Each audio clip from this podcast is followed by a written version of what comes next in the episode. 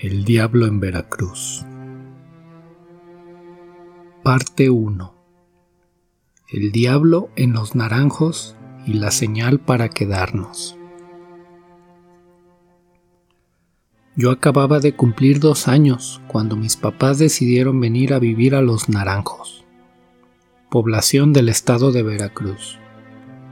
Mi madrina, quien era una reconocida predicadora y vidente, nos había advertido que en aquella zona andaba el diablo y que debíamos tener cuidado.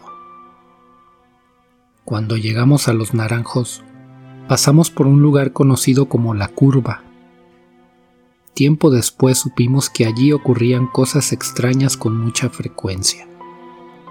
Era un punto en el que se cruzaban las vías de los ferrocarriles que conectaban a la capital del país con Mérida y a Orizaba con Jesús Carranza.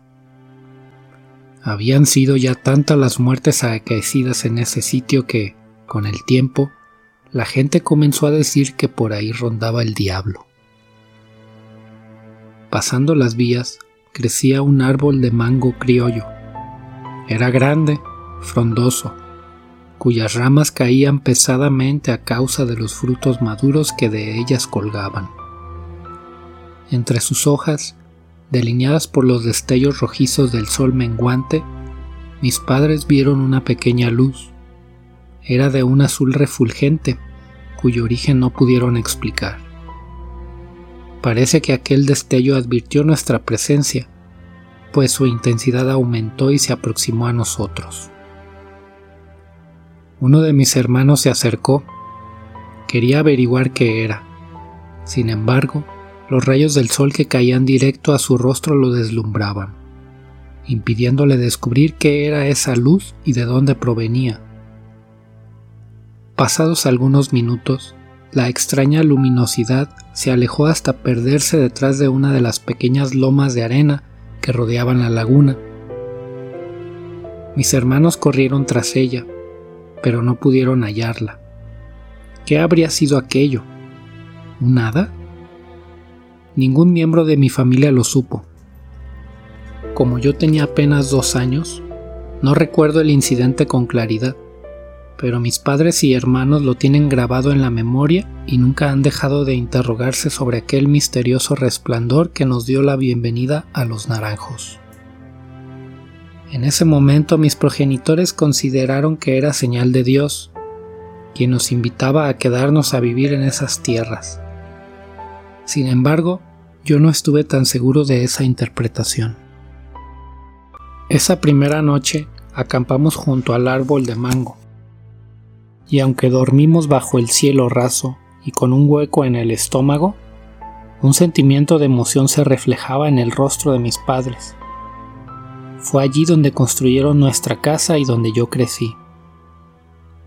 A la noche siguiente, mis padrinos reunieron a los fieles, entre ellos a mí y a los integrantes de mi familia. Fabricaron cuatro cruces y las colocaron en los cuatro puntos cardinales alrededor del pueblo. De esa forma estaríamos protegidos. Dios, por boca de mi madrina Damiana, lo había ordenado así. Al pasar los meses, todos los que fueron llamados por Dios para habitar en los naranjos ayudaron a construir un templo para poder llevar a cabo las cátedras, como llamaban a los servicios religiosos. En ese lugar mi madrina Damiana, a quien llamaban medium o sacerdotisa, tendría un lugar adecuado para realizar su labor. Ella era poseída por la energía divina y a través de ella Dios podía comunicarse con nosotros. Recuerdo que a la entrada del templo estaba el siguiente letrero. Templo Espiritualista Trinitario Mariano. Parte 2. La primera aparición del diablo. La gente de los naranjos cultivaba caña. Había que ir todos los días al campo para trabajarla, pero solo durante las noches de luna llena se podía hacer la quema, pues durante el día el calor del sol y del fuego eran demasiado abrasante. Los campesinos salían alrededor de las 7 de la noche para la quema de la caña. Era común ver desde mi casa pasando las vías del ferrocarril, el resplandor de las linternas de petróleo, las pequeñas luces desfilaban rumbo al cañizal.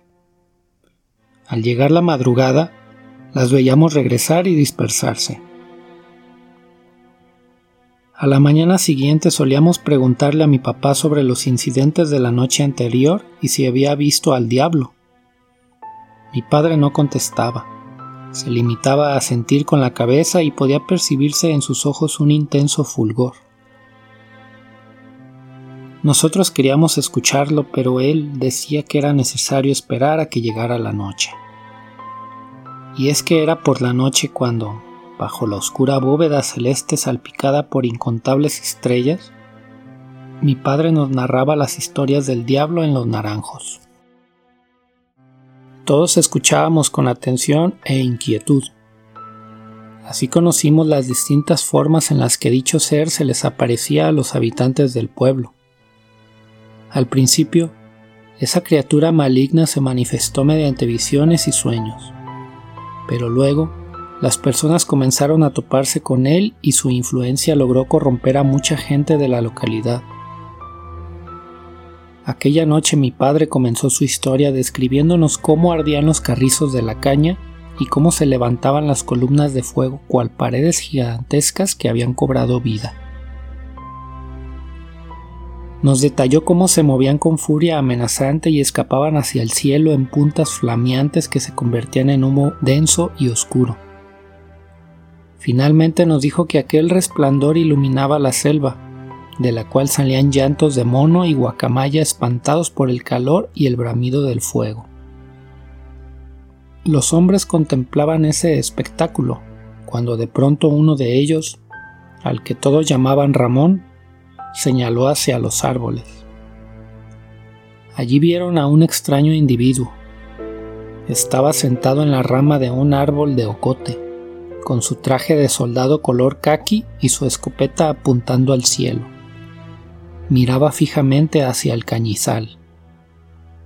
Entonces todos recordamos la historia de un soldado de la Revolución que permaneció durante años custodiando un tesoro enterrado.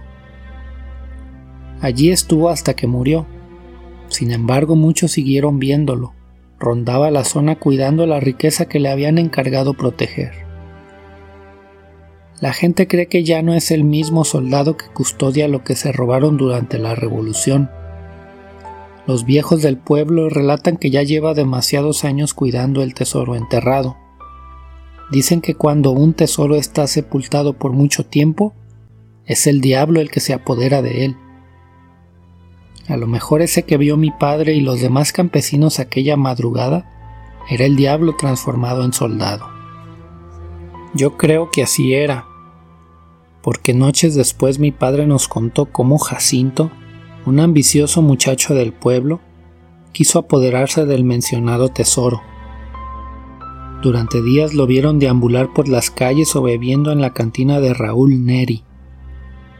Lucía ensimismado e inquieto, entre las manos le temblaba el vaso de cerveza, y entre trago y trago sacaba su pañuelo para secarse el sudor de la frente.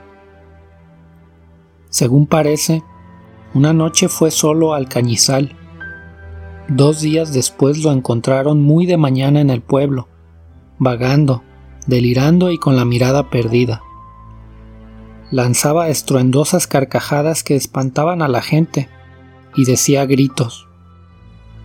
Lo vi, lo vi, vi el oro y lo tuve entre mis manos. Luego se examinaba las manos y se cubría la cara con ellas.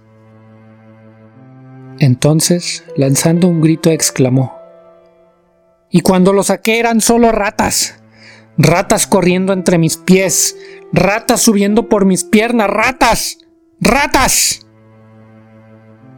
y seguía con llanto profundo como de niño, para después volver a su andar errante y repetir la misma cantaleta. Luego de ocho días en que Jacinto anduvo así a lo largo y ancho del pueblo, cierta mañana lo encontraron tirado en la calle, muerto. En ese momento a nadie en los naranjos le quedó duda de que el mal se había apoderado de esta pequeña población. Todos rezábamos día y noche para que la fuerza maligna se fuera de aquí para siempre. El diablo andaba ya muy cerca.